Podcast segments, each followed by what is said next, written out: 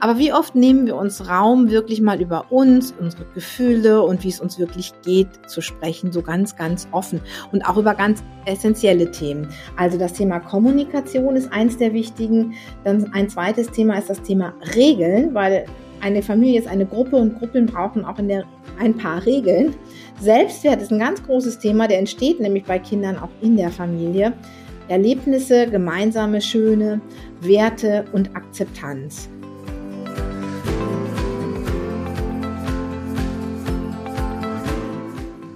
Kurswechsel Kindheit. Dein Podcast für ganzheitliche Bildung und Erziehung mit Andrea Schmalzel und Petra Rodenberg. Hallo und herzlich willkommen zu einer weiteren Folge von unserem Podcast Kurswechsel Kindheit. Und ein ganz herzliches Moin aus Flensburg. Heute geht es um Beziehungspower in der Familie. Ein total spannendes und wichtiges Thema, denn eine stabile Beziehung ist letztendlich das Fundament vor jeden Familie.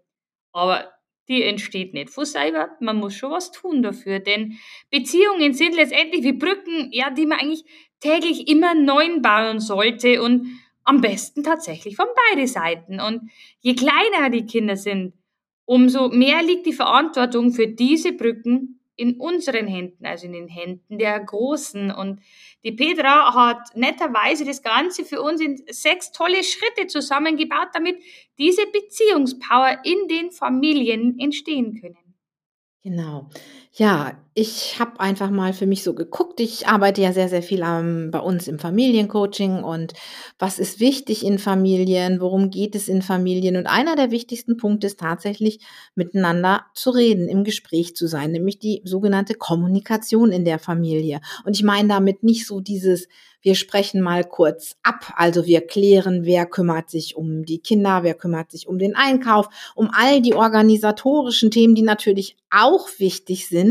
Aber wie oft nehmen wir uns Raum, wirklich mal über uns, unsere Gefühle und wie es uns wirklich geht zu sprechen, so ganz, ganz offen und auch über ganz essentielle Themen. Also das Thema Kommunikation ist eins der wichtigen. Dann ein zweites Thema ist das Thema Regeln, weil eine Familie ist eine Gruppe und Gruppen brauchen auch in der ein paar Regeln. Selbstwert ist ein ganz großes Thema, der entsteht nämlich bei Kindern auch in der Familie. Erlebnisse, gemeinsame schöne Werte und Akzeptanz. Und zur Kommunikation möchte ich einfach nochmal wieder ein bisschen was sagen. Wir, wir sind ja oft auch so verhaftet in diesen alten Themen von du bist schuld und ähm, ja, und wenn du dich änderst, wird alles besser. Das ist natürlich keine schöne Kommunikation. Kommunikation oder Gespräche sind toll, wenn sie offen sein können, wenn jeder erstmal sagen kann, was er denkt, ohne den anderen zu werten, also mit Wertschätzung einfach mal sagt, was er hat. Wenn Fehler sein dürfen. Also wenn Kinder wissen, Fehler dürfen sein, Fehler passieren. Es gibt, es geht nicht an meinen Wert, wenn ein Fehler passiert. Wir können da offen drüber reden. Wenn Verschiedenheit erwünscht und normal ist, wenn wir nicht ähm, erwarten, dass Kinder äh, und auch Erwachsene einfach funktionieren. Aber genau darüber müssen wir reden. Und all die Themen, die ich noch genannt habe, wie Regeln, Selbstwert aufbauen, Erlebnisse, Werte, Akzeptanz, die funktionieren nicht, wenn wir nicht miteinander sprechen.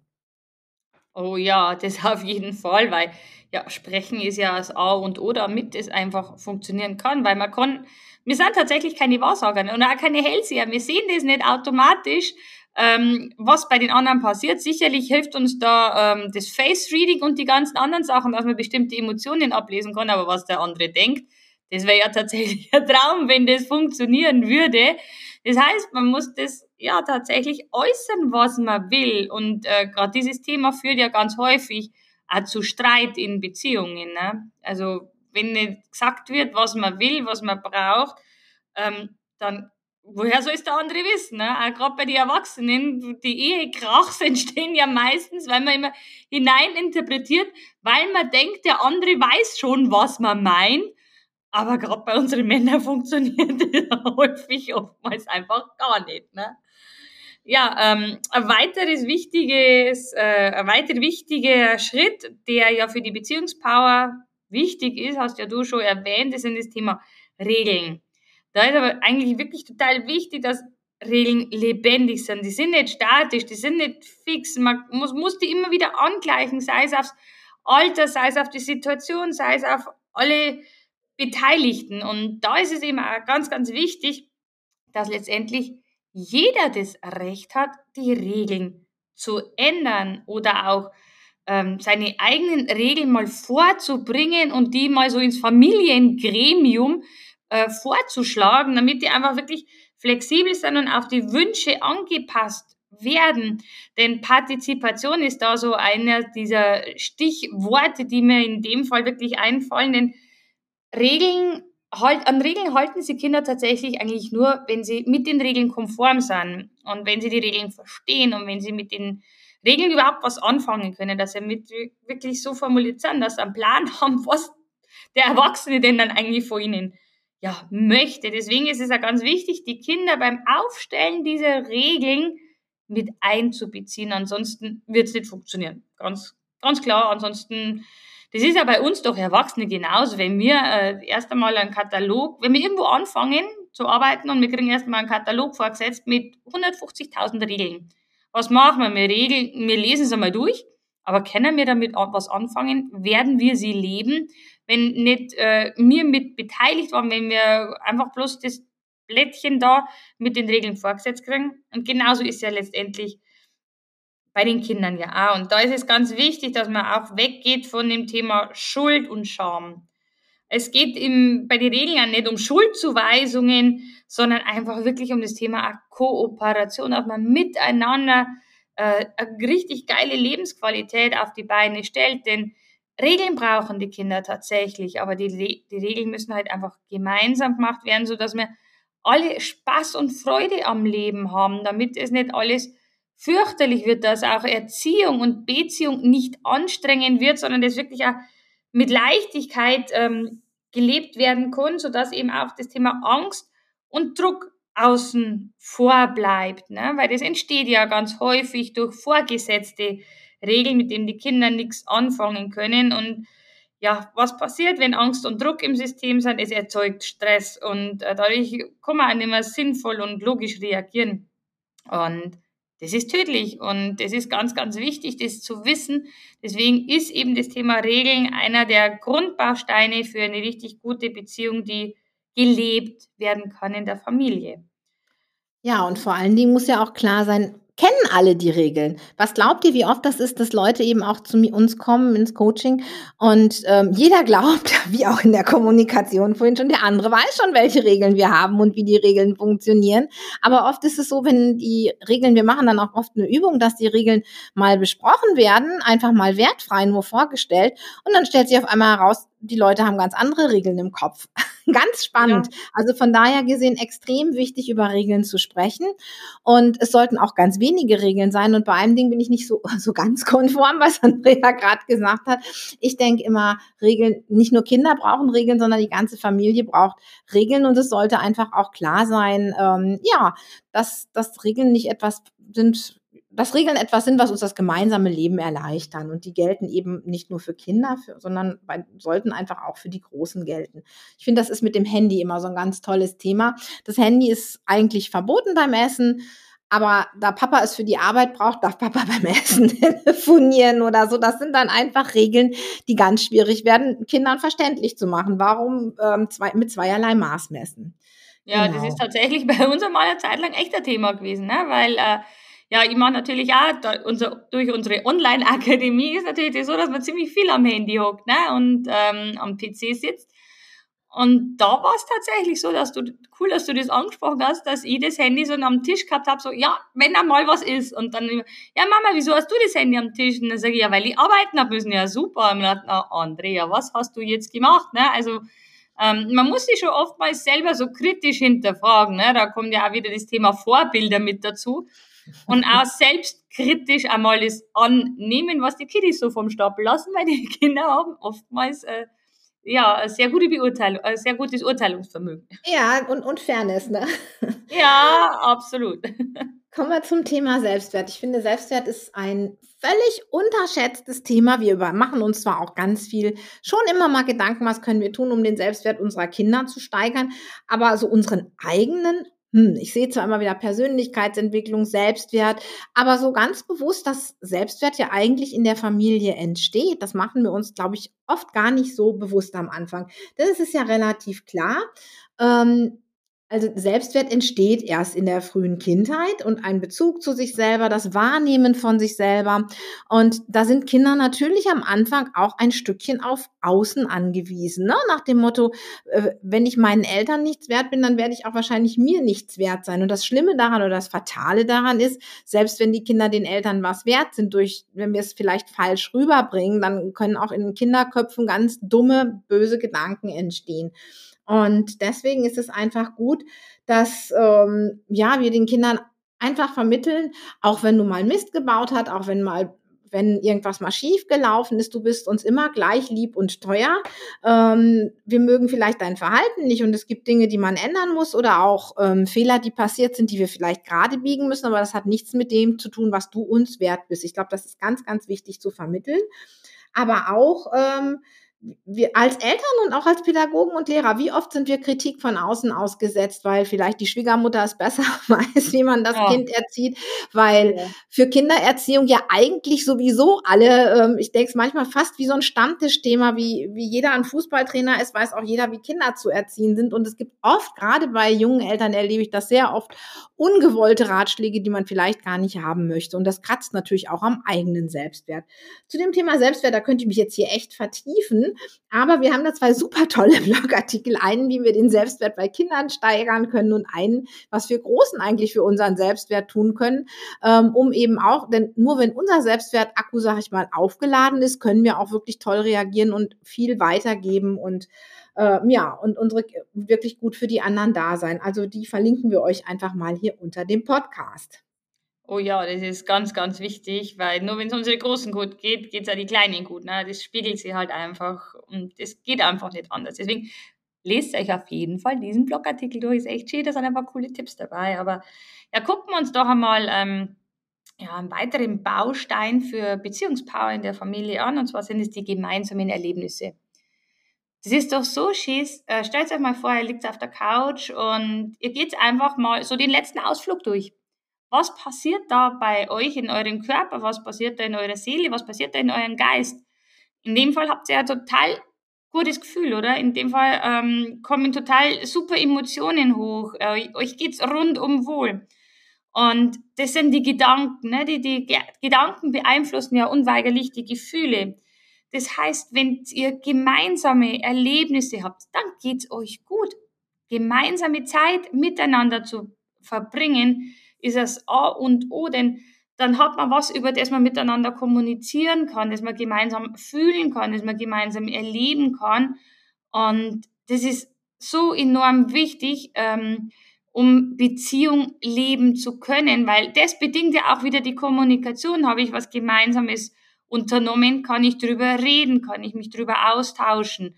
Das heißt, wir unterhalten uns wieder. Da kommt man vielleicht eben auch ins Philosophieren und Philosophieren ist ja auch bei uns zum Beispiel in der Akademie eine Stresspräventionstechnik, weil da geht man auch tief. Also das stößt ja so vieles mehr an. Zum Beispiel kann man eben auch durch gemeinsame Erlebnisse auch verschiedene Kompetenzen äh, stärken. Und wichtig ist dabei echt, es muss nichts Großes sein.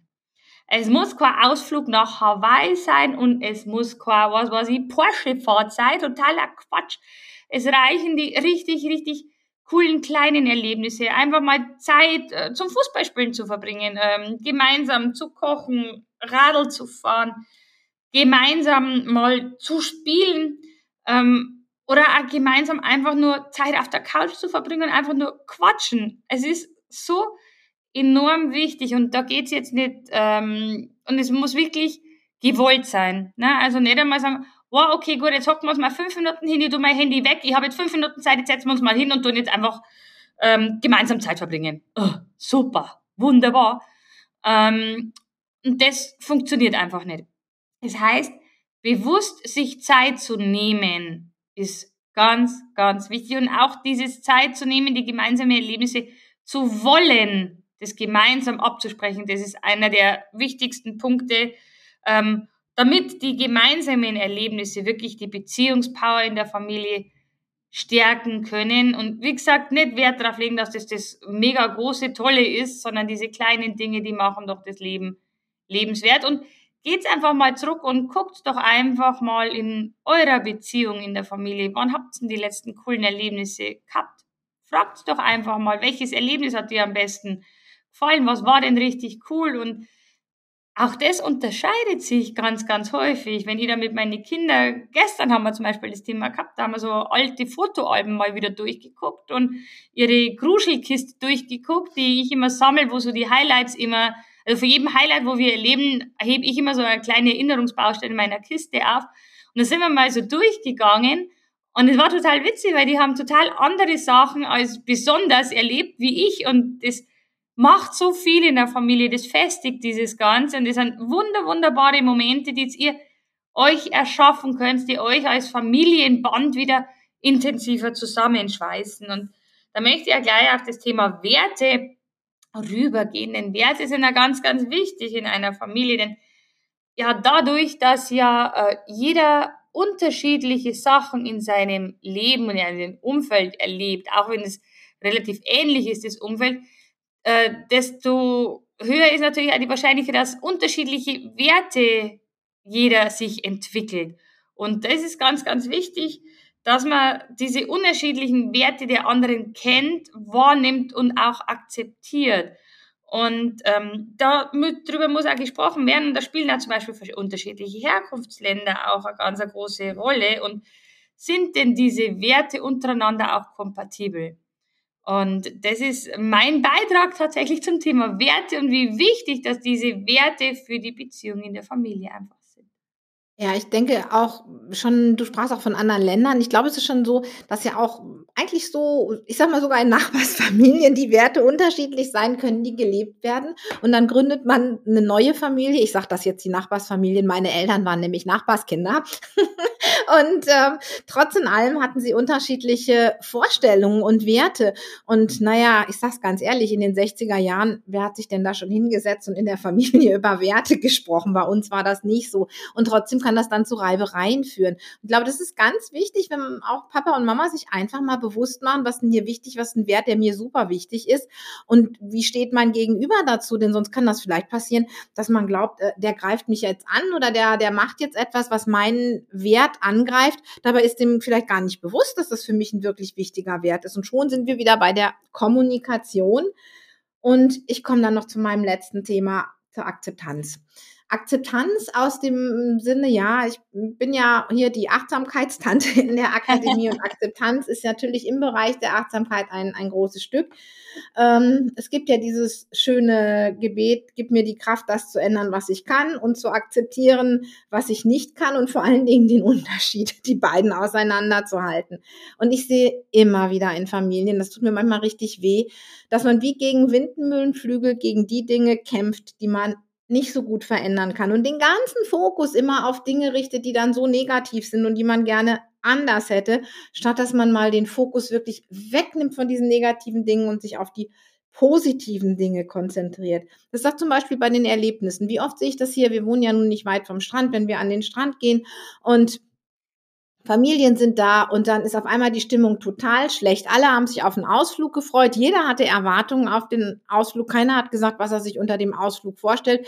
Und alle sind total sauer gefahren, weil das, was sie eigentlich machen wollten, gar nicht passiert. Und dieser Ausflug jetzt ganz anders ist. Und alle gehen gefrustet nach Hause, was total schade ist. Also du, du nimmst dir irgendwas vor und jetzt ist das Wetter schlecht. Das Wetter kann man einfach nicht ändern, aber man kann gucken, was kann man trotzdem Gutes draus machen. Oder die Hausaufgabensituation ist im Moment super angespannt in der Familie und der ganze, Gedanken kreisen nur darum, wir denken schon daran, oh, wie schrecklich wird das nur wieder mit diesen Hausaufgaben heute Nachmittag, statt mal zu überlegen, was läuft denn gerade gut in der Beziehung zum Kind und was möchte ich mit meinem Kind viel, viel mehr machen? Was möchte ich ja, äh, wovon möchte ich mehr haben mit meinem Kind? Und sich mal darauf zu fokussieren, auch das schon alleine diese Umstellung im Kopf macht so einiges. Da habe ich noch ein Beispiel mitgebracht ähm, für, von mir aus der Arbeit, ist schon viele Jahre her.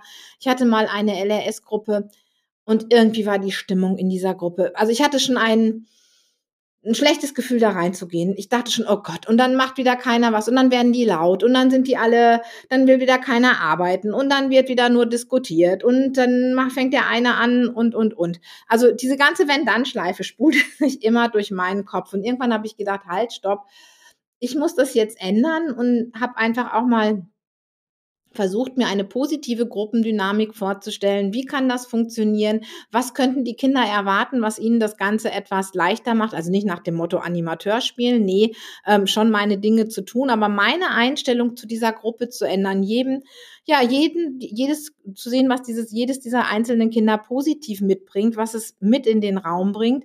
Und ähm, ja, es hat die Gruppendynamik total verändert. Und ähm, ich denke, das ist unser Denken über die Dinge ähm, macht die Sache einfach anders und macht es vielleicht für uns dann auch leichter da hineinzugehen. Und wenn mal was tatsächlich nicht so läuft, ist akzeptieren und da nicht die ganze Stimmung von abhängig machen, sondern einfach zu gucken, was ist jetzt gut und was Gutes kann ich daraus mitnehmen. In Bezug auf Lernen und Kinder heißt das übrigens Pygmalion-Effekt, ist ganz witzig, ähm, dass ich feststellen muss, also wenn ich jetzt eine positive Erwartungshaltung habe an dies, wie sich ein Schüler entwickelt, dann entwickelt er sich besser, als wenn ich eine negative Erwartungshaltung habe. Da gibt es sogar Studien zu. Und Pygmalion-Effekt heißt das Ganze so, weil das Buch von George Bernard Shaw, Pygmalion, daraus wurde ja My Fair Lady, das kennen vielleicht einige von euch. Und Henry Higgins war ja der, der aus Eliza Doolittle, aus dem Blumenmädchen, die feine Dame machen wollte und dem war ganz klar, dass ihm das gelingt. Ja, und es ist ihm auch gelungen, wenn auch nicht mit Methoden, wie wir heute Kinder erziehen würden. Das ist eine ganz andere Geschichte. Aber trotzdem wissen wir heute, dass unsere Einstellung, was wir im Kopf dazu sehen, das macht vieles aus. Von daher gesehen, einfach Dinge, die wir nicht ändern können, akzeptieren und den Fokus auf die Dinge stärken, die wir positiv beeinflussen können. Ganz genau. Ich denke mal, das ist ein wunderbarer und runder Abschluss äh, für diese Podcast-Folge. Und ja, das heißt, du hast jetzt natürlich auch eine kleine Hausaufgabe. Guck dir auf jeden Fall den Blogartikel an, damit du dich und die Kiddies stärken kannst. Und ja, wir würden uns natürlich riesig freuen, wenn du mal kurz so in Bayern sagt man, sein, deinen Senf dazugeben würdest, wie dir denn diese Podcast-Folge gefallen hat. Und wenn du auch ein Thema hast, wo du sagst, hey, Mensch, das würde mir am Herzen liegen. Äh, ich möchte gerne mal eure Meinung dazu hören. Schreib uns das doch auf jeden Fall. Wir freuen uns immer drauf, wenn wir auf eure Wünsche eingehen können. Und wir möchten auf jeden Fall schon mal Danke sagen. Danke, dass du auch die, diese Podcast-Folge jetzt bis zum Schluss scheinbar angehört hast. Ja, und dann bis zum nächsten Mal. Auch die nächste Podcast-Folge wird wieder super spannend. Also macht gut. Tschüss. Servus.